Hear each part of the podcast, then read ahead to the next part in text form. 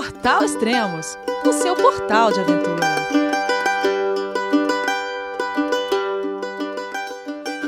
Bom dia, boa tarde, boa noite, bem-vindo a Extremos, o seu podcast de aventura. Hoje vamos começar uma nova série de podcast com o tema Carreteira Austral de Bikepacking, com o nosso amigo e colunista Pedro Alex, que vai percorrer de bike em estilo leve e rápido lá de Bariloche até o Chaltén, na Argentina. Olá Pedro, tudo bem? João, é você meu filho? Alô pai, eu consegui, eu tô no cume do Everest. Eu vi meu filho, te acompanhei o tempo todo pela sua página Spot. A família de produtos Spot utiliza tecnologia 100% via satélite para manter você sempre conectado em suas aventuras. Fale de qualquer lugar do mundo através do Spot Global Fone e utilize o Spot Gen 3 para estar sempre rastreado e conectado aos serviços de emergência. Desapareça quando quiser, seja encontrado quando precisar. Saiba mais em findmespot.com.br. Beleza, Elias? Joia, cara. Ô, e você já tá no pedal, já tá na trilha, no meio da trilha. Já, já tô abrindo agora o segundo dia já da, da viagem já. Ah, legal, ó, hoje a gente começou a gravar, é, a gente tá gravando dia 29 de dezembro, você começou no dia 28 de dezembro, exatamente na onde? Então, comecei ontem, 8 e meia da manhã, de Bariloche. Eu saí, né, da... E, e, segui a primeira parte da viagem pela Ruta 40, né? Uhum. mais ou menos uns 160 quilômetros, 150 quilômetros pela Ruta 40, que é uma clássica, né, da galera também que faz cicloturismo, até bem bonito esse trecho, quando sai de Bariloche, você vai contornando o, os lagos, né, assim, uma, bem cinematográfico assim mesmo, e aí depois eu desviei para Cholila, que aí eu já saí um pouco da Ruta 40, e de Cholila eu entrei por dentro dos parques Los Alerces, que, que é também muito bonito, cheio de lagoas também, né? Tá. E, ô Pedro, onde você mora no Brasil? Eu moro em Minas, em Ouro Preto. Ah, tá. E como você fez pra levar a bike até aí? Teve alguma complicação? Foi simples? Então, na realidade, essa viagem surgiu meio inesperada, assim, porque meu pai acabou me convidando para vir pra Patagônia com ele. Uhum. E só que eu tinha a responsabilidade de levar o carro dele até Buenos Aires, né? Ah. Então eu saí de Ouro Preto dirigindo, fui quatro dias de viagem até chegar em, em Buenos Aires. Aí deixei o carro lá e fui de ônibus de, de, de, de Buenos Aires até Bariloche, né? E bom, e aí já começou a aventura, né? Porque o motorista não queria levar de jeito nenhum minha bicicleta, puta, ficamos numa discussão. E eu já tinha ligado na empresa para saber se eu, pude, se eu poderia levar, né? E a empresa tinha me garantido. Ainda falei, não, chama o gerente da empresa aí que a gente vai, vai, vai conversar. Ele falou, não, hoje não tem nenhum gerente aqui. O único jeito de eu te levar é uma propina. Aí eu falei, como? Ele falou, é, me paga uma propina que eu levo da bicicleta. Eu falei, quanto? Ele, ah, 200 pesos. Dá mais ou menos uns 40 reais. Ah, tudo eu falei, bem. ah, então tá bom, vai. É, não é tanto assim, vambora, vai. É, pro- propina, na, propina na Argentina, é, eles falam, é uma gorjeta, né? Mas que soa quase como uma propina mesmo, né? Então, né, na real, depois eu fiquei lá mais um pouquinho, né? Porque eu fiquei vendo onde que ele ia colocar minha bicicleta e tudo. E todo mundo que trazia duas malas tava pagando uma propina. Então é meio que eu já vi que o negócio era meio cultural ali, né? Entendeu? Não, não, não, não era de se estranhar. É, E depois via- depois minha Argentina me recebeu muito bem, né? Pô, um ano, cinco anos de Rio de Janeiro, fui roubado o celular uma vez. Um dia de Bariloche, entrei no bar, do caminho da, da porta até o balcão, já era meu celular, né? Nem, nem senti a mão Caramba. entrando no meu bolso e te perdendo meu celular. Caramba, em Bariloche, cara. Quer dizer, você já tinha me avisado, né? Antes, você falou, Elias, eu vou fazer uma, uma cicloviagem estilo leve, quero ir com pouca coisa e vou levar um celular só pra, pra comunicar e pra tirar foto. Pô, e no primeiro dia aí em Bariloche te rouba o celular? Exatamente, então ia estragar tudo, né? Tipo, até peço desculpa pra galera que tá seguindo aí, porque tive que comprar um mais barato aqui, porque caro o celular na Argentina. Uhum. E a qualidade das fotos decaiu muito, né? Por causa disso, mas. E consegui ser roubado em Bariloche. É, caramba. Oh, e você vai fazer essa viagem estilo bikepack. O que, que é isso? O que, que é bike? Explica pro pessoal o que, que é bikepacking. Então, literalmente, bikepacking seria a mochila na bike, né? Uhum. Só que é um, é um estilo que já surgiu nos Estados Unidos, já tem uns 10 anos, mais ou menos, 12 anos, nos Estados Unidos e na, e na, e na Europa, onde você consegue acoplar as mochilas de, de uma forma mais estável na bicicleta, em vez de você usar um alforge com, com bagageiro, né?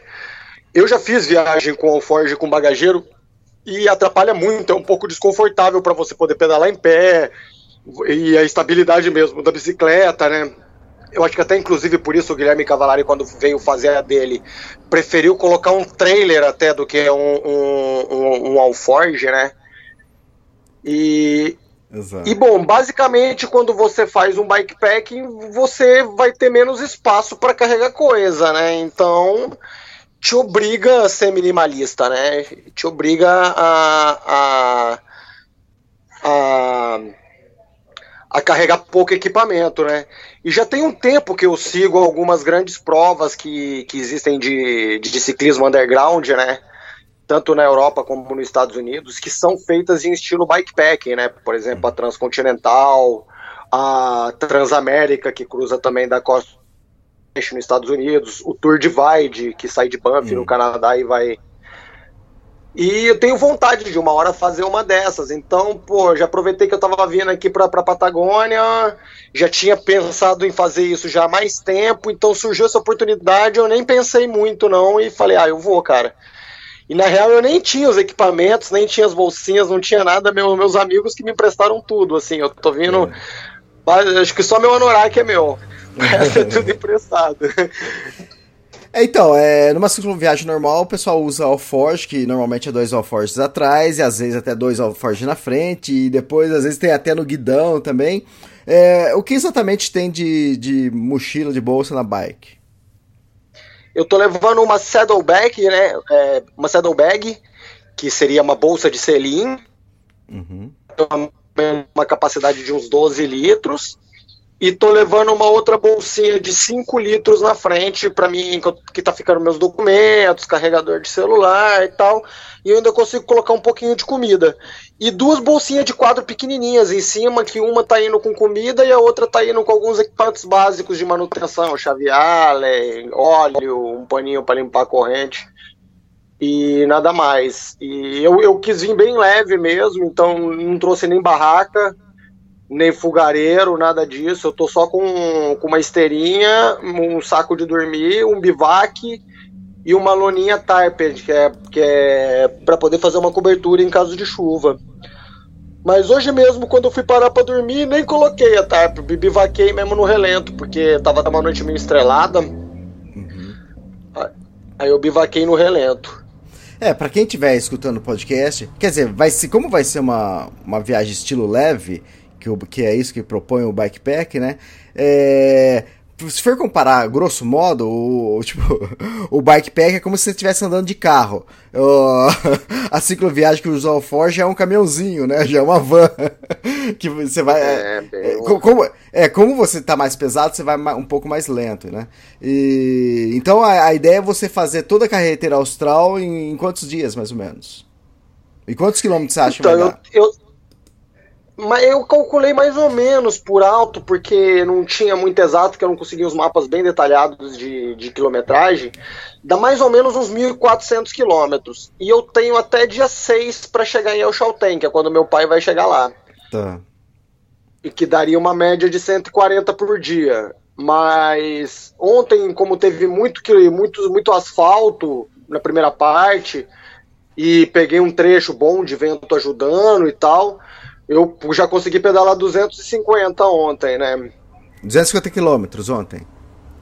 É, 255, uma coisa assim, ontem. Pedalei até das 8 e meia da manhã até a 1 da manhã. Caramba! E fez muitas paradas? Como foi? Parada de almoço, parada de. Então, fiz uma em El Bolson para almoçar, que dava mais ou menos uns 112 quilômetros. Depois eu fiz outra em Cholila, para comer e para comprar mais comida. Isso aí mais ou menos no quilômetro 180. E aí depois não fiz mais, não. Toquei direto, né? Tá. E, inclusive agora eu fiquei, na hora que eu já cheguei para bivacar, eu já estava no meu limite de comida. E a próxima vilinha aqui era 30 quilômetros de distância, que é onde eu estou agora. E hoje de manhã eu tinha só um alfajor e eu comi, já cheguei aqui mesmo, já estava mal, já de fome, desesperado. E, bom, agora a chuva caiu mesmo, tá caindo com vontade, né? Uhum. E tá frio, tá chovendo. E eu acabei de parar no posto aqui, a primeira coisa que eu fiz foi um, um leite quente, um café, pra já dar uma esquentada, que o negócio tá feio. A chuva oh, tá caindo mesmo. Eu tô vendo aqui a foto, a gente vai publicar. É, para quem tá acompanhando o podcast enquanto acontece a, a cicloviagem, oh, vocês vão poder acompanhar pelo site do Extremos a cobertura online. Lá tem um mapinha e acho que a cada dois minutos e meio atualiza o ponto onde ele está. Então dá para rastrear e dar zoom no mapa e ver onde ele está. É fantástico. Tanto é que ele falou, Elias, hoje eu dormi num lugar bivaqueiro. E eu dei zoom lá eu vi que tinha uma, uma residência até mais ou menos próxima, sei lá, uns 100 metros de onde você estava, mas você, você não foi para residência que tinha lá, certo? Você ficou... Você fez bivac mesmo, né? Fiz um bivac. Então, na real foi assim, né? Porque é, quando eu saí de Cholila, uns 20 quilômetros depois eu entrei no Parque Los Alerces. E é um parque, é um parque nacional aqui argentino, bem bonito, com os lagos assim gigantescos e selvagem assim, uma metade dele, assim, uns 40 quilômetros dele é bem selvagem, né? E quando eu entrei, falei com o guarda-parque, o guarda-parque era um senhor super gente boa, ficou todo impressionado que eu falei que tinha ido de Bariloche, falou, não, pode ir, nem precisa pagar nada aqui, nem uhum. registra nada, vai, vai. Porque eu falei que tava, que eu não queria, pô, meu maior medo era ter que já ter que dormir na entrada do parque, né, que tava cedo, ia me atrasar todo. E o cara foi super solícito, assim. E quando eu tava no meio, passou um outro senhor, e me parou e me deu o maior esporro, né? Falou que, porra, que eu era um responsável, que era para mim entrar no primeiro camping que tivesse e dormir, porque aquele parque tinha muito puma e que era perigoso. Aí eu peguei, ah, dei uma de boba assim, falei que ia entrar tal, que não. Só que eu toquei direto, né? Porque minha ideia era parar na vila que tem na saída do parque, né? Fiquei procurando algum ponto de ônibus, algum lugar assim que desse pra mim fazer um bivac mais abrigado, né? Porque tava ventando bastante. Só que não achei nada, só tinha umas casinhas assim, meio perdida e tal. Aí eu falei, pô, não vai ter jeito, vou, vou, vou ir pra estrada, porque deve ter ônibus, né, que vem pra cá. Uhum. Aí saí na estrada para procurar e nada, nada, nada, nada, nada. E não tinha lugar para bivacar direito, já tava, eu tava bem cansado já, porque já tinha rodado bastante, já tava na hora de parar mesmo. Aí até que eu vi um pasto, assim, que era a entrada dessa casa, assim, né? Meio que a entrada de um sítiozinho. Era um pasto com umas árvores altas, assim. E eu escutei uns cachorros latindo, assim, lá no fundo, né? Eu falei, ah, então aqui é um bom lugar, né? Porque se, é, se, se o Puma vir de noite, pelo menos o cachorro vai latir, né? Aí, aí parei nesse lugar aí e montei o bivac. Aí eu tava dormindo, até na hora que eu comecei a dormir, assim, pegar no sono, os cachorros começaram a latir, do nada. Aí eu, puta que pariu, né? Já tava naquela, o que, que vai acontecer agora? Aí peguei, assim, meio que no susto, foi falei, ah, quer saber? Onça tem medo de luz, né? Aí liguei a, a Red Lamp, deixei a Red Lamp acesa e dormi até de manhã. Falei, ah, aí. aí não, não, aconteceu nada, não. Aí só que até que tava uma noite bonita na hora que eu parei, com umas estrelas, mas quando deu umas 5 horas da manhã daqui, começou a chover. E aí eu não tive jeito, tive que levantar, desmontar, montar a bicicleta rapidinho e, e já começar a pedalar, né? Uhum. Aí é, cheguei aqui meio já. Você começou a pedalar bem cedo, né? Eu acho que eu, eu fui dar uma olhada na, na, cobertura, acho que 8 horas você já tinha, já tava longe já. Já, então, 8 horas eu tava aqui, é quase aqui onde eu tô agora, né? Entre Velhinho. Ah, tá, não, é. 8 horas. Que horas são aí agora? Você tem o um relógio fácil aí? É uma hora menos. Ah, tá, uma, é uma hora, hora menos. Sim, exatamente. Uma hora menos, então. É, que era 7 horas daqui, 7 e pouquinho. Sim. E, e aí eu consegui, já tava desesperado, morrendo de fome já, porque minha comida já tinha acabado já. Aí consegui achar esse poço. Chovendo agora, a chuva caiu mesmo, tá forte. Uhum. Tá, é, o... tá molhando legal. Onde você tá é até uma cidadezinha. Eu dei zoom aqui na cobertura, no, no que tá rastreando pelo spot. É, você tá num posto da Petrobras, é isso? Da Petrobras, você acredita?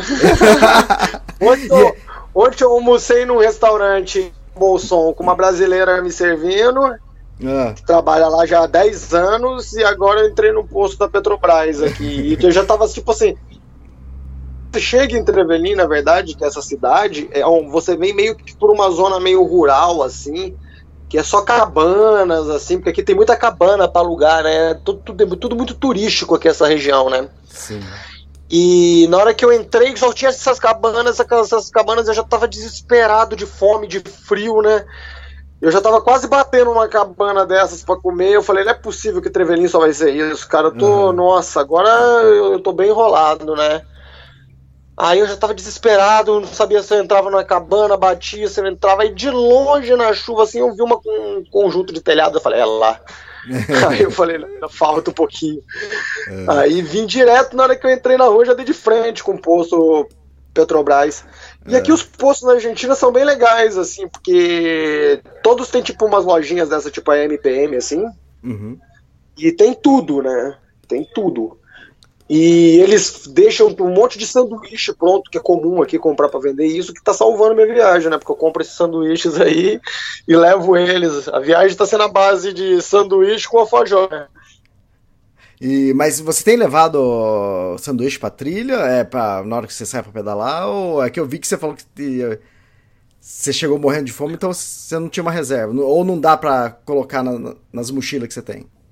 Então, dá pra. Eu, eu, o que eu tô fazendo é que cabe um sanduíche mais ou menos na bolsinha da frente e os outros dois sanduíches eu consigo da, da camisa, né? Eu tenho mais ou menos uma autonomia de uns três sanduíches e mais um, uns doces, assim, uns alfajores e tal.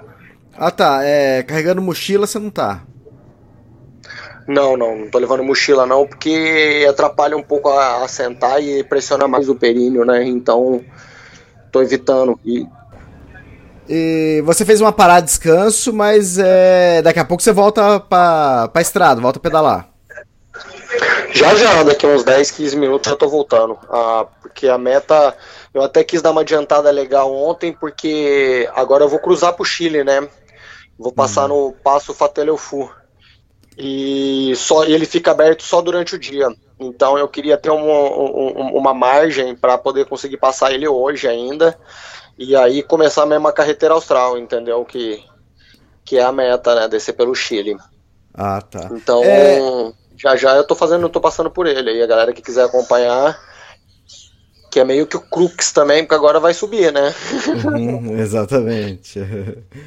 o... Você começou ontem, por coincidência, ontem também, quem começou a a fazer uma viagem. E, se eu, não me engano, é estilo bikepack também. O Guilherme Cavalari, ele tá mais para baixo, ele tá em Coiaque. Quer dizer, ele já desceu um pouco mais agora. Tá próximo ao Cerro Castilho.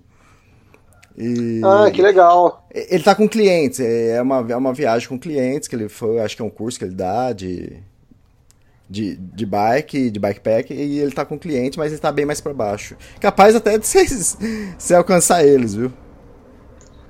Então, é, e, e, por coincidência, né, a, a minha, minha, paixão pela Patagônia, digamos assim, começou lá em Coyhaique, que em 2014 é. eu competi uma prova lá e fiz, eu passei nesses lados aí do Cerro Castilho, toda essa região, uhum. fiquei apaixonado ali pelo departamento de Aicem, né, e uhum. então foi dali que eu comecei a, a estudar a carreteira austral, porque eu passei um, um pedaço dela.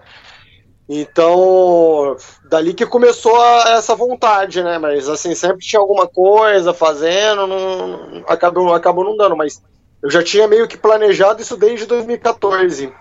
Fantástico, fantástico. Ah, legal. É, eu acho que vai dar para gravar mais podcast durante a, a sua cicloviagem, porque tem alguns pontos. Acho que vai. Você estava falando né, que deve ter alguns pontos de com internet. E a ideia é gravar pelo menos uns três podcasts de toda de toda a ciclovi sua cicloviagem, três ou quatro, né? Tudo depende de quantidade de pontos. Porque você deve fazer tudo o quê? Um pouco mais de uma semana, né? Acho que uns nove dias, é, oito dias. Mas... Por aí, por aí. Uhum. Oito dias, nove dias.